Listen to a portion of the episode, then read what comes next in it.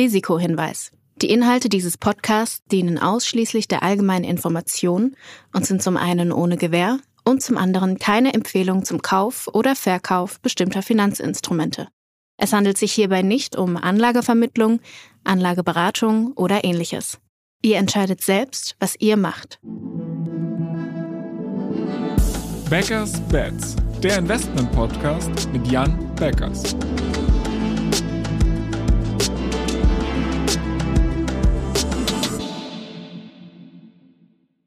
Moin Jan. Hallo Florian.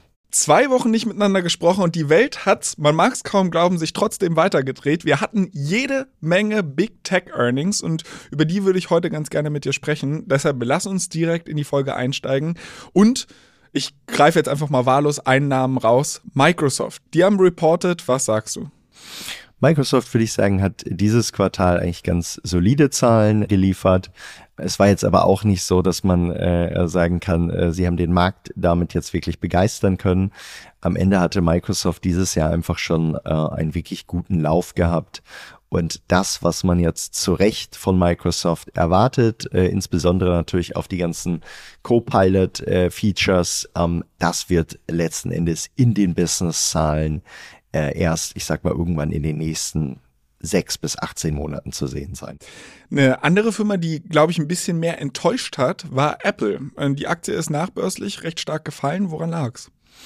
Ähm, am Ende ist die, die Smartphone-Nachfrage einfach derzeit äh, nicht besonders hoch und ähm, man kann natürlich auch überlegen, woran liegt das Ganze. Und ich würde sagen, inzwischen ist es natürlich auch so, ich sag mal, jeder, der ein iPhone haben will, hat seins eigentlich und ähm, der Grad an neuen Innovationen jetzt im iPhone ist auch nicht mehr so hoch. Äh, letzten Endes wird natürlich immer ein bisschen bessere Kamera, immer ein bisschen besserer Speicher. Aber es gibt jetzt wenig zwingende Gründe, ähm, warum man sich unbedingt schnell das Neue kaufen muss. Und ich glaube, dass das spürt äh, Apple an der Stelle. Und dann muss man auch sagen, ich meine, die Apple-Aktie hat sich auch extrem gut äh, entwickelt dieses Jahr und das eigentlich ohne dass jetzt, ich sag mal, dramatisch äh, äh, äh, sich die Geschäftsaussichten verbessert äh, hätten. Man kann auf jeden Fall sagen, Apple wird wahrscheinlich für all das, was wir jetzt an neuen AI-Produkten sehen, gut positioniert sein, einfach weil sie das Distribution-Netzwerk äh, ownen und das hat der Markt irgendwo ein bisschen vorweggenommen. Ähm, aber jetzt ist es halt so, okay, die Zahlen waren dann so, naja, und äh, insofern ging es dann auch für Apple jetzt mal ein paar Prozent runter. Ähm, könnte es vielleicht auch sein, also ich meine, Apple hat jetzt mit dem iPhone in den letzten zwei, drei Generationen eigentlich immer wieder das gleiche Modell rausgebracht. Es sah ähnlich aus, es war technisch ein kleines bisschen besser, dass sie vielleicht für gewöhnlich bringen sie ja irgendwann im Herbst ein neues Modell raus, dass viele Leute jetzt einfach gewartet haben mit dem Upgrade und dann vielleicht irgendwie im Herbst zuschlagen und wir in den nächsten sechs Monaten den großen Anstieg der Apple-Aktie sehen? Ist auch möglich, äh, würde ich jetzt nicht drüber spekulieren, aber äh, es ist, ist sicherlich möglich. Aber ich glaube trotzdem, wenn man nach vorne guckt, ähm, so, dann wird man einfach sagen, vielleicht ist der, der, der Cycle, in dem man ein neues iPhone an der Stelle braucht, vielleicht jetzt nicht mehr alle zwei Jahre, sondern vielleicht verlängert sich es an der Stelle etwas weiter. Apple grundsätzlich eine Aktie für dich, wo du sagst, ist spannend oder da ist die Fantasie raus und du sagst, es gibt eigentlich spannendere Opportunitäten auf dem Markt? Also Apple ist weiterhin wirklich sehr, sehr gut positioniert. Und insofern, äh, ich sag mal, wenn man einfach kaufen und äh, fünf bis zehn Jahre liegen lassen, ähm, dann wird man da sehr wahrscheinlich mit einem positiven, ganz ordentlichen Return rauskommen. Allerdings wird der Return, äh, ich sag mal, eben auch eher ganz ordentlich sein als äh, wirklich spektakulär. Ich meine, Apple tradet inzwischen auf irgendwo etwa 30 mal, äh, 30 mal Kursgewinn. Ähm, und äh, äh, ich kann mich gut an Zeiten erinnern, da konnte man Apple irgendwie für, ich sag mal, 10 bis 12 oder so kaufen. Und wir haben einfach in den letzten Jahren äh, äh, zwar einerseits kontinuierliche Steigerung der Ergebnisse gesehen, aber eben auch diese Multiple Expansion. Und ähm, insofern, ich glaube, Apple langfristig weiter eine, eine gute Aktie, eine solide Aktie, aber äh, ich denke, wir können in den nächsten Jahren äh, mit Investment in andere Unternehmen in der Regel deutlich mehr Return erzielen.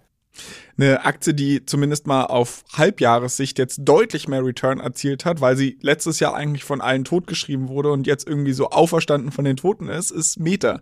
Auch die haben Zahlen vorgelegt, da ist die Aktie äh, deutlich angezogen in Reaktionen. Ähm, wie siehst du das?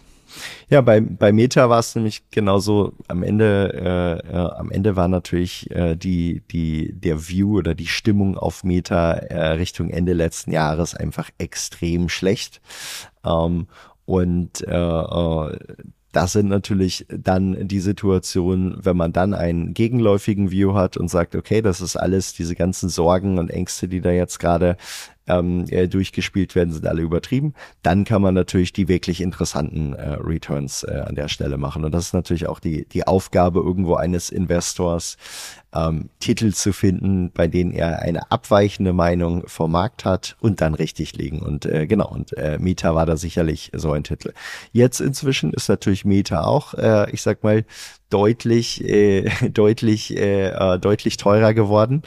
Ähm, bleibt wahrscheinlich trotzdem ein gutes Investment, weil die einfach auch viele gute Sachen gerade ähm, bei sich äh, in petto haben. Aber äh, ich sag mal, der, der ganz große, die ganz große Aufholjagd, die wird jetzt erstmal vorbei sein.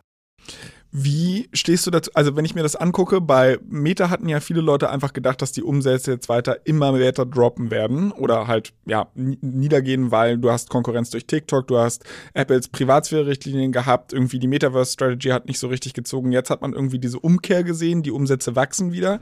Aber man sieht halt auch, dass die Preise für die Werbeanzeigen nicht wirklich hochgehen, sondern einfach die Anzahl der Werbeanzeigen hochgeprügelt wird. Das wird man wahrscheinlich nicht endlich machen können. Siehst du eine große Wachstumsvision bei bei Meta und wenn ja, wo? Also ich glaube, äh, äh, wenn wir mal auf die, die Werbepreise generell äh, sehen, dann siehst du ja da ja einfach, weil es inzwischen viel mehr Inventar gibt an, äh, an, äh, an, an Werbezeit äh, online, ähm, gehen die Preise für Werbeanzeigen in der Regel ohnehin stetig zurück. Aber das kann natürlich überkompensiert werden zu einem gewissen Grad, einfach durch besseres Placement, durch auch einen besseren Algorithmus. Ähm, ich glaube, was wir gesehen haben zuletzt war ja, ich sag mal, es ging ja dramatisch ab, unter anderem auch, weil Apple seinen Privacy Changes durchgesetzt hat und Facebook kein gutes Targeting mehr hatte um das dann zu kompensieren, ähm, äh, musste Facebook äh, zu neuen technischen Maßnahmen greifen und die lassen sich jetzt natürlich nicht mal eben in ein paar Wochen aus dem Ärmel zaubern. Insofern hat, ähm, hat äh, Mieter dort, ich sag mal, seine 12, 18 Monate gebraucht und scheint jetzt äh, an der Stelle wieder ganz, äh, ganz gut on track zu sein. Ein Thema, mit dem ihr euch ja sehr stark auseinandersetzt, ist KI. Ähm, wie steht Meta dort? Ähm, Meta ist dort gut aufgestellt, ähm, hat eine relativ abweichende Strategie von, von den anderen Anbietern, von den anderen ähm, großen Anbietern. Und das liegt natürlich daran, die anderen, wenn wir jetzt mal sagen, ein, äh, ein Google, ein oder, oder ein Alphabet, ähm, ein Amazon, ein Microsoft, die sind natürlich auch alle Cloud Computing Anbieter. Das heißt, die wollen alle als Infrastrukturanbieter dort richtig viel Geld verdienen. Meta hingegen hat das nicht. Meta hat kein Cloud-Geschäft und hat sich deshalb zu einer strategisch anderen Positionierung entschieden, indem sie ihr eigenes ähm, Large Language Model ähm, Open Source veröffentlicht haben. Und das hat für sie viele Vorteile, weil jetzt natürlich eine große Open Source Community ähm, äh, das ganze Modell und die ganze Infrastruktur drumherum weiterentwickelt. Insofern auch äh, äh, an der Stelle ähm, wieder die Produktivität von, äh, von Meta dort erhöht. Insofern würde ich sagen, aus ihrer Perspektive haben sie es auf jeden Fall jetzt ganz, ganz smart gelöst. Aber Open Source bedeutet ja nicht zwangsläufig Profits, meistens sogar das Gegenteil. Also wie kriegt man daraus Kohle, um es mal auf gut Deutsch zu formulieren? Ja, ein, äh, ein, ein Meta, glaube ich, muss nicht direkt diesen Revenue-Stream äh, an der Stelle anzapfen, weil ein Meta äh, hat natürlich ein funktionierendes Geschäftsmodell äh, in der Werbewelt und ein Meta muss es vor allen Dingen schaffen, äh, für die nächste Phase eben ihre neue große Plattform in der virtuellen äh, Realität äh, oder in der Mixed-Realität äh, aufzubauen. Und alles, was dort auf Standardisierung hinläuft, auf eben den von äh, Meta dort gesetzten Standard, hilft ihnen strategisch weiter. Ähm, auch wenn sie jetzt nicht erwarten können, dass sie, ich sag mal, hohe direkte Einnahmen aus ihren Open Source Modellen haben, auch wenn es dort ein paar Revenue Streams gibt, beispielsweise wenn sehr große Firmen das einsetzen wollen, wie wenn beispielsweise AWS damit Geld verdienen wollen würde, dann würde Meta dafür chargen können nach der Lizenz, wie sie es veröffentlicht haben. Jetzt fehlt uns noch ein ganz großer Titel und zwar Amazon. Und da bin ich besonders gespannt, wie du das siehst, weil wir hatten jetzt den großen E-Commerce-Winter. Manche Leute sprechen schon von der Talsohle, dass die erreicht ist, sich ja die vielleicht halt der generelle Sektor wieder erholt. Auch Amazons ähm, Zahlen wurden, glaube ich, recht positiv aufgefasst. Wie hast du es wahrgenommen? Ähm, Amazon hat in der Tat äh, sehr starke Ergebnisse aus unserer Sicht äh, äh, geliefert und es hat uns natürlich äh, gefreut, weil wir äh, eine große Position vorher eingegangen sind. Ähm, und zwar hat Amazon sowohl im E-Commerce äh, äh, deutlich überzeugen können, vor allen Dingen auch, weil sie jetzt diese super schnellen Lieferungen in den USA innerhalb von wenigen Stunden äh, äh nochmal stark hochfahren haben können. Und das ist einfach etwas, ähm, das begeistert die Kunden und es ist wirklich schwer, das für Wettbewerber auf kleinerer Scale irgendwie zu kopieren. Ähm, und so bauen sie sich dort einfach gerade eine, eine immer stärker werdende Mode auf. Und ich glaube auch das andere Problem, was man bei E-Commerce gesehen hat, jetzt, ich sag mal, in den letzten ein, zwei Jahren, die Kunden, die einfach sich während der Corona-Zeit alles Mögliche bestellt haben, was man denn so mal vorrätig haben könnte, ähm, die bestellen jetzt wieder nach und neue Güter. Und ich glaube, ähm, äh, das ist natürlich jetzt positiv für diese Ergebnisse gewesen. Ich glaube, dieser Trend wird aber auch in den nächsten, äh, in den nächsten Quartalen noch weitergehen. Und das zweite Positive äh, war, dass äh, einfach, ich sag mal, dieser, ähm, dieser Trend äh, dazu, dass im Rahmen des ganzen, ich sag mal, wirtschaftlichen, äh, wirtschaftlichen Abschwungs, insbesondere bei Tech-Unternehmen, im Rahmen der erhöhten Profitabilitätsanforderungen, jeder ähm, seine Cloud-Spendings optimiert hat in den letzten 12, 18 Monaten. Ähm, das heißt am Ende natürlich mehr Produktivität, äh, weniger Kosten für diese Unternehmen und weniger Umsätze für Amazon. Dieser Trend scheint jetzt so langsam am Ende angekommen zu sein. Das heißt, die, die Cloud-Spendings der Kunden sind optimiert ähm, und darauf kann Amazon dann jetzt wahrscheinlich auch in den nächsten Quartalen äh, wieder aufbauen. Insbesondere dann, wenn sie es schaffen, äh, eben auch was AI Workloads angeht, sich stark zu positionieren. Und da hat der CEO im Earnings Call zumindest mal ein starkes Argument geliefert. Und äh, äh, das war letzten Endes, dass äh, AI natürlich ganz viel mit den Daten zu tun hat und die meisten Unternehmen lieber ihr AI-Model zu den Daten bringen wollen und äh, die Daten äh, liegen weiterhin natürlich als größten Cloud-Anbieter häufig auch bei Amazon. Das ist irgendwie, also ich meine, du hast es gerade schon so ein bisschen aufgezeigt, dass wenn wir über Amazon sprechen, dann denken, glaube ich, viele Endverbraucher an den Marktplatz oder halt den E-Commerce Store. Aber in Wirklichkeit ist ja Amazon auch ein verdammt profitables Cloud-Geschäft. Und ich glaube, über 50 Prozent der Gewinne kommen überhaupt aus der Cloud. Das hat viele Kritiker auf den Plan gerufen, die halt sagen, pass mal auf, ihr habt eigentlich zwei komplett unterschiedliche Businesses und ihr könntet so viel Wert heben, wenn ihr die beiden mal voneinander abspaltet. Ähm, weil ich meine, es gibt Leute, die sagen, alleine Cloud wäre so viel wert, wie Amazon aktuell insgesamt an der Börse wert ist. Wie stehst du dazu und, und ist diese Hoffnung vielleicht ein, ja, ein Bestandteil deiner These, dass du da die Position aufgebaut hast? Also ich würde jetzt nicht darauf wetten wollen, dass das in irgendwie kurzfristiger Zeit äh, passiert. Definitiv nicht, wenn sie nicht dazu gezwungen werden, weil ich glaube schon, ähm, äh, dass die Synergien, die sie am Ende wiederum im Gesamtunternehmen haben, äh, durchaus vorhanden sind. Ähm, und die Marktmacht, die sie sich da aufgebaut haben, die, die werden sie freiwillig an der Stelle ähm, wahrscheinlich nicht, äh, nicht abgeben. insofern, äh, ich, ich würde nicht setzen auf die These. Es könnte natürlich trotzdem sein, dass du am Ende, wenn du beides aufdeckst, das heißt zwei, zwei, zwei unterschiedliche Companies draus machst, dass äh, am Ende du besser den, den Wert aufdecken kannst. Aber ich sag mal, typischerweise äh, wird das Management und auch, äh, ich sag mal, ein, ein Jeff Bezos, der die Company gegründet hat, ähm, ich glaube nicht, dass sie da derzeit irgendein Interesse dran haben.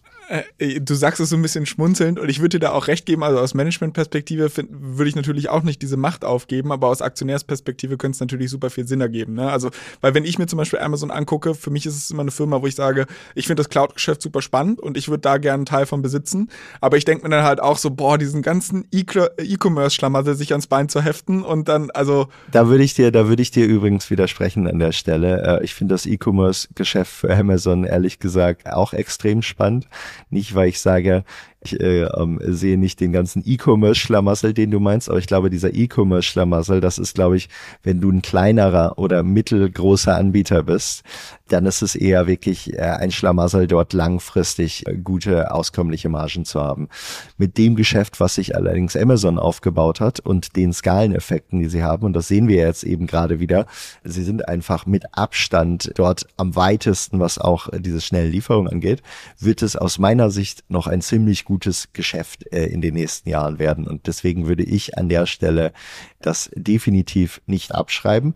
Was das Cloud-Geschäft angeht, ja, das ist absolut spannend. Äh, man darf aber auch nicht vergessen, beim Cloud-Geschäft, äh, da sind sie halt nicht alleine. Ne? Da gibt's auch ein Microsoft, da gibt's auch ein, äh, ein, äh, ein Google.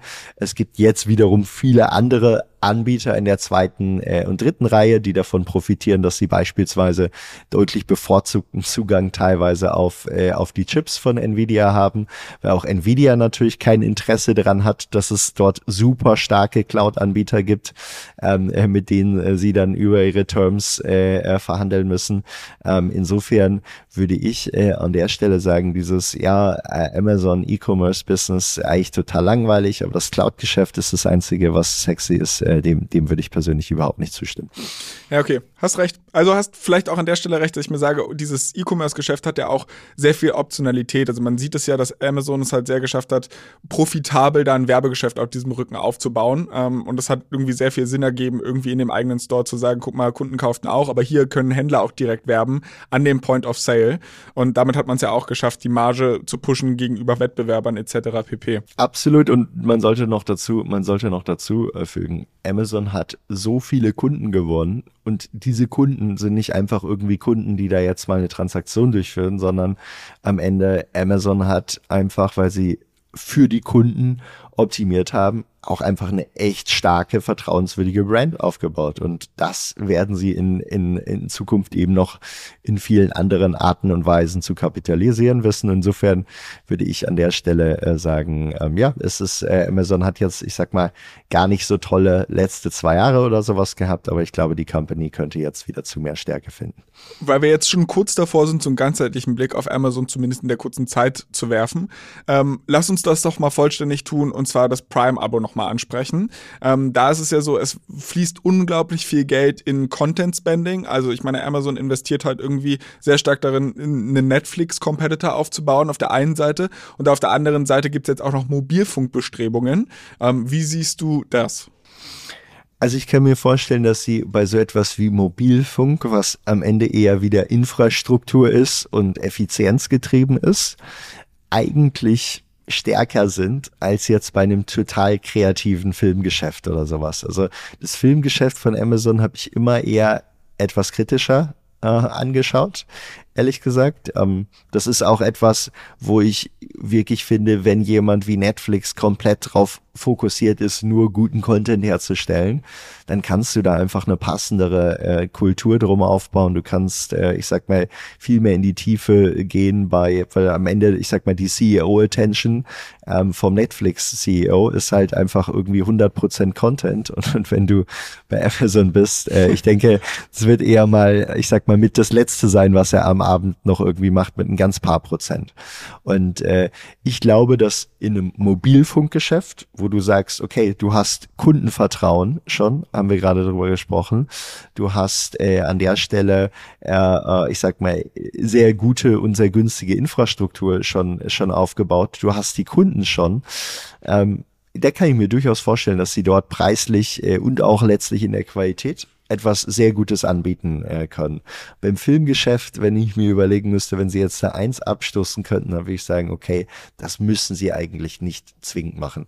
Ich glaube, ich weiß, wo sie herkommen, weil am Ende sind sie natürlich auch stark gewesen im irgendwo Versand von physischen äh, Spielen und, und allen ähnlichen ähm, äh, Content-Themen und das wird natürlich vom digitalen Vertrieb aufgefressen. Da wollen sie natürlich als Retailer weiterhin präsent sein aber dieses ganze eigene Filme erstellen, da irgendwie Milliarden investieren, ähm, da würde ich sagen, da, da sind die Returns bis jetzt noch nicht wirklich gut gewesen. Okay, interessant.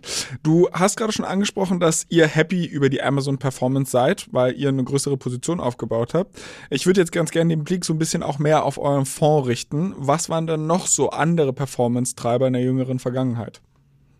Also aktuell, wenn wir jetzt auf den äh, Internet Leaders 30 beispielsweise gucken, dann haben jetzt drei von unseren Top 5 Unternehmen dort, äh, dort, dort reported. Ähm, und äh, das sind äh, auf der einen Seite Uber, das ist äh, Hims und Hers, ein Telemedizinanbieter und Amazon. Und ähm, genau, die haben eigentlich alle, muss man sagen, äh, äh, an der Stelle starke Zahlen äh, reported. Uber auch starke Zahlen geliefert, äh, allerdings Aktie auf die Ergebnisse trotzdem ein paar Prozent runter, was auch daran liegt, dass die Aktie vorher sehr, sehr gut gelaufen ist.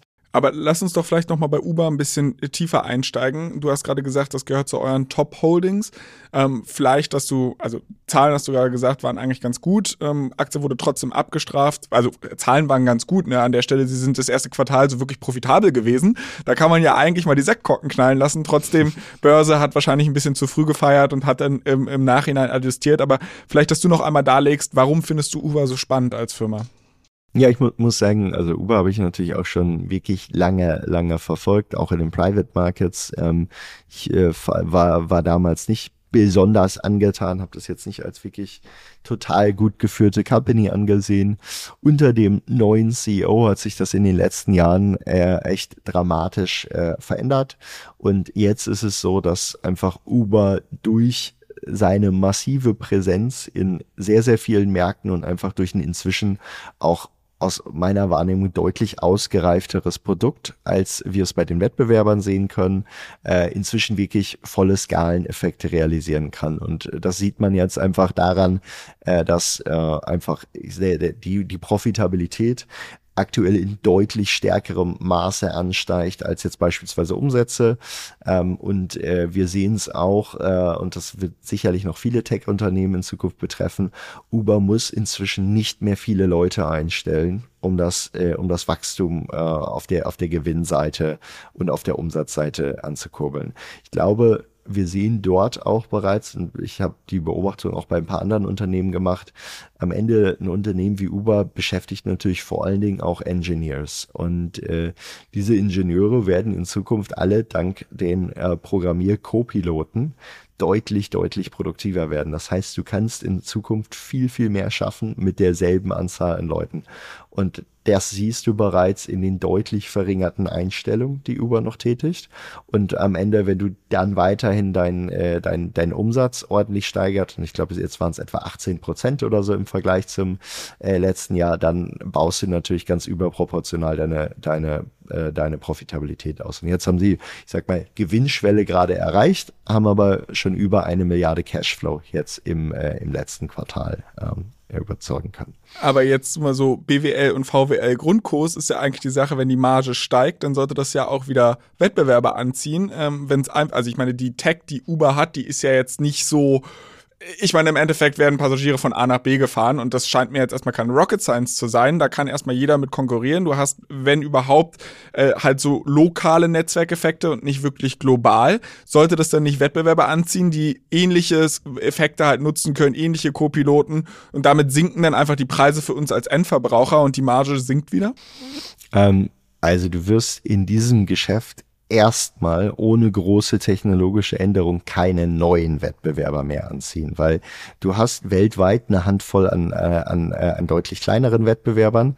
Wenn du jetzt aber neu in einen Markt reingehen wollen würdest, das, das kostet dich Milliarden und du hast einfach keinen, äh, keinen Wettbewerbsvorteil, sondern du, du läufst einfach nur bergauf. Das heißt, ähm, der Markt ist dort in einem Stadium, wo wir keine neuen Wettbewerber mehr sehen werden, ähm, außer wenn es wieder ganz dramatische technische Änderungen gibt. Das heißt, Autonomous Driving ähm, wird den Markt nochmal verändern. Ähm, es wird aber noch ein bisschen dauern.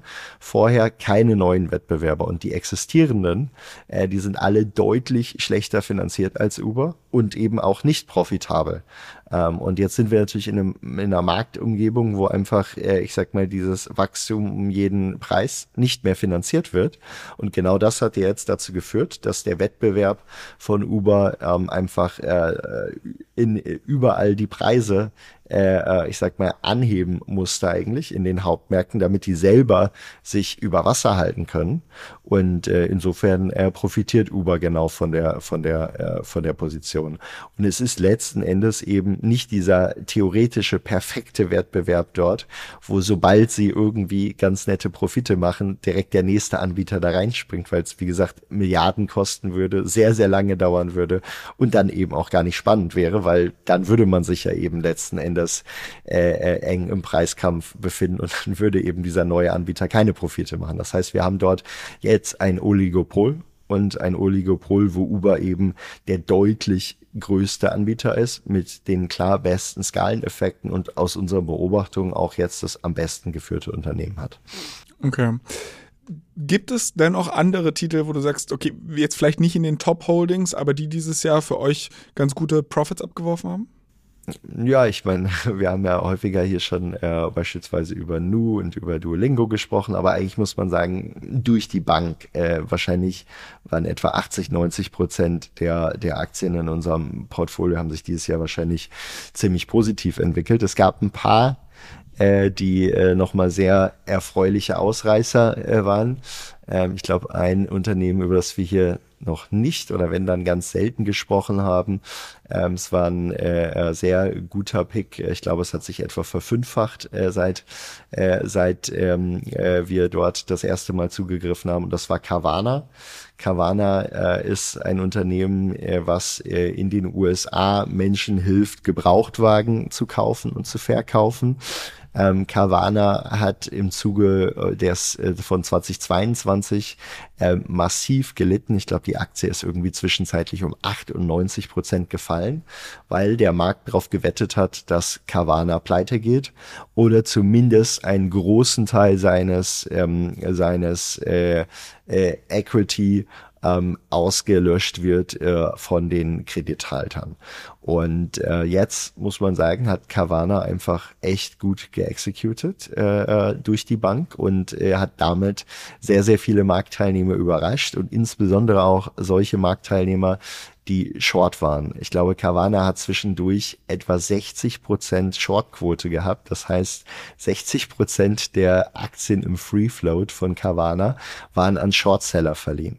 So, und wenn du dann eine Situation hast, wo äh, auf einmal die Zahlen deutlich besser laufen als erwartet und sie ja mehrfach quasi die Gewinnerwartungen erhöhen können, ähm, dann müssen diese Shortseller, dann steigt die Aktie und die Shortseller müssen sich alle eindecken damit, weil sie ansonsten Margin Calls haben oder ich sag mal zumindest immer weiteres Collateral an der Stelle nachliefern müssen. Äh, und das ist, das ist passiert und das war so ein bisschen, ich sag mal, man, man weiß es nie genau, es war zumindest erahnbar, dass es passieren könnte. Und das zusammen mit der positiven operativen Entwicklung hat dann geführt, dass die Aktie, die irgendwo zwischenzeitlich mal bei nahe fünf Euro stand, äh, sich auf über 50 Euro zwischendurch erholen konnte. Und äh, da waren gute Gewinne für uns drin und die haben wir jetzt nahezu vollständig äh, mitgenommen ähm, und warten jetzt dann mal darauf, wie sich äh, das Unternehmen in Zukunft weiterentwickelt. Es bleibt auf jeden Fall spannend. Also der sagenumwobene äh, Ten Bagger. Äh, ich kann mich da tatsächlich auch noch dran erinnern, wie es wie wie es halt die ganzen Schlagzeilen um diese Kredit oder möglichen Kreditausfälle etc. pp ging. Also es war ja wirklich irgendwie, dass es halt on the brink of bankruptcy stand. Ähm, wie habt ihr in der in dem Moment halt diese Situation anders eingeschätzt? Also was habt ihr euch angeschaut, dass ihr gesagt habt, ah, ich meine, das sieht zwar übel aus, äh, aber warum jetzt konkretes Vertrauen gehabt, dass die nochmal die Kurve bekommen? Also an der Stelle muss man sagen, das ist natürlich auch immer ein Denken in, äh, in Szenarien. Ne? Und äh, äh, es war nie, es war nie sicher, dass sie die Kurve kriegen. Ähm, man müsste immer auch damit rechnen, dass so etwas, äh, dass so etwas wie, wie Carvana ein Totalausfall sein könnte. Ähm, wir haben aber äh, äh, einfach, ich sag mal, indem wir den Markt äh, für Carvana, es gibt ja auch vergleichbare Geschäftsmodelle, äh, beispielsweise in Europa äh, und in anderen Märkten, äh, uns strukturell näher angeschaut haben und einfach zu dem Entschluss gekommen sind, eigentlich ist das aus unserer Sicht ein sehr, sehr spannendes Geschäftsmodell.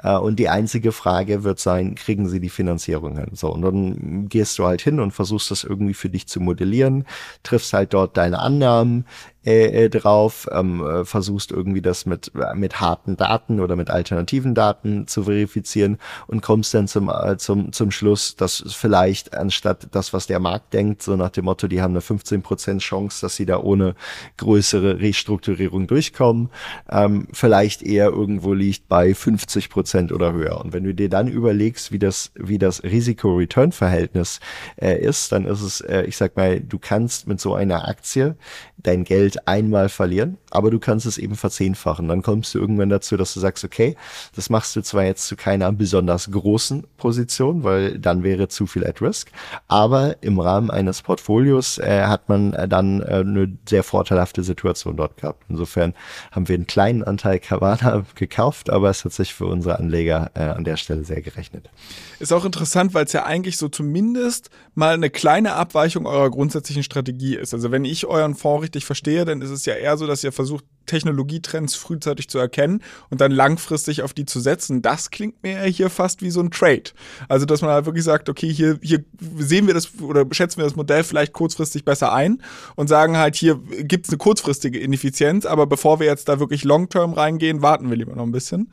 Ähm, nein, wir äh, haben ja einen durchaus positiven Blick eigentlich auf die Opportunity von Carvana, ähm, äh, wenn wir jetzt mal auf die nächsten Jahre schauen. Also auch von hier aus äh, ist es nicht unwahrscheinlich, dass Carvana sich noch vervielfachen kann. Jetzt ist es nur gerade so. Jetzt haben wir, ich sag mal, mehr als ein oder deutlich mehr als ein 5x in sehr kurzer Zeit gehabt. Das heißt, äh, ich sag mal, kurzfristig ähm, ist dort jetzt einfach mal schon wieder ziemlich viel eingepreist. Das heißt, die Aktie ist jetzt nicht mehr günstig oder nicht mehr wirklich besonders günstig und zwischendurch war sie ein absolutes Schnäppchen, weil der Markt eben in dieser Situation nicht das Risiko tragen äh, wollte, ähm, dass vielleicht da dann die Aktie pleite geht oder das Unternehmen pleite geht, die ganzen Headlines so. Das ist, es gibt dann Situationen, wo der Markt übermäßig pessimistisch ist, gerade natürlich äh, nach so einem Jahr wie 2022. Ähm, und das sind natürlich die, die, die Situationen, wo du dann kurzfristig mal besonders viel Alpha generieren kannst. Und das hat jetzt geklappt. Deswegen haben wir die Position äh, konsequenterweise deutlich getrimmt äh, an der Stelle. Glaube ich, etwa 80, 90 Prozent äh, der, der, der Aktie verkauft. Jetzt noch eine kleine Position äh, drin, sehr viel Gewinne mitgemacht und können uns aber auch vorstellen, die Aktie ähm, in Zukunft wieder höher zu gewichten. Dafür wollen wir dann aber weiteren operativen Fortschritt äh, jetzt sehen. Insofern versuchen wir für unsere Anleger einerseits richtig zu liegen bei den, ich sag mal, langfristigen technologischen Strömungen, was passiert in den nächsten drei bis zehn Jahren, äh, was, äh, worauf müssen wir setzen und andererseits, wo wir natürlich schauen, dass wir insbesondere die guten Quartale für unsere Anleger an der Stelle mitnehmen können. Okay. Zum Abschluss, vielleicht gibt es noch irgendwelche Sachen, die sich in den letzten drei Monaten bei euch ergeben haben? Ich glaube, wir haben noch nicht drüber gesprochen, aber er hat uns äh, vorher häufig thematisiert. Ähm, äh, äh wir hatten ja in 2022 die schmerzhafte Erfahrung mit Tinkoff, einem eigentlich echt guten Unternehmen, was auch sich operativ toll entwickelt hat, aber leider in Russland, ja, ich sag mal, beheimatet ist. Das hat uns natürlich in 2022, ich sag mal, massive Verluste eingebracht infolge ähm, des Krieges ist der Aktienkurs von etwa 100 auf dann etwa 4 Dollar abgeschmiert.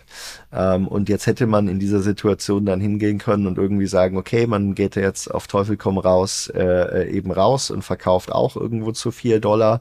Ähm, und wir haben aber gesagt, äh, das ist nun äh, definitiv kein, kein guter Preis äh, und äh, haben an der Aktie festgehalten ähm, und äh, haben dann jetzt äh, im Laufe des zweiten Quartals die Aktie für etwa 12 bis 13 Dollar dann verkaufen können ähm, und damit diese Position äh, dann auch äh, aus, aus unserem Fonds jetzt gestrichen. Äh, insgesamt war es natürlich weiterhin eine, schmerzhafte äh, Erfahrung, äh, äh, ich sag mal mit, äh, ja, äh, die wir dort im Portfolio hatten, aber zumindest haben wir jetzt nochmal, ich sag mal, im Vergleich zum schnellen Fire Sale äh, etwa 3x drauf machen können in den letzten zwölf Monaten. Freut mich auf jeden Fall zu hören. Also wenn man sich so anguckt, ähm, wie es jetzt die letzten Monate bei euch gelaufen ist, dann scheint es ja irgendwie in die richtige Richtung zu gehen. Äh, ich freue mich auf jeden Fall auch, das hier zukünftig noch zu begleiten. Ähm, und bevor ich mich jetzt aber von dir verabschiede, bleibt mir natürlich wie immer nur der obligatorische Hinweis an unsere Zuhörer, wenn sie Themenwünsche, Feedback, Kritik oder Fragen haben, dann sehr, sehr gerne an backers-bets at financeforward.com.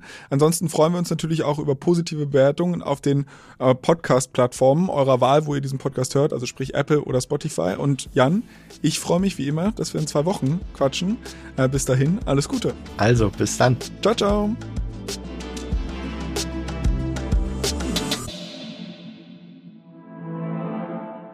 Dieser Podcast wird euch präsentiert von BitCapital und Finance Forward. Die Produktion wie auch die redaktionelle Verantwortung für die Inhalte liegen bei der Podstars GmbH.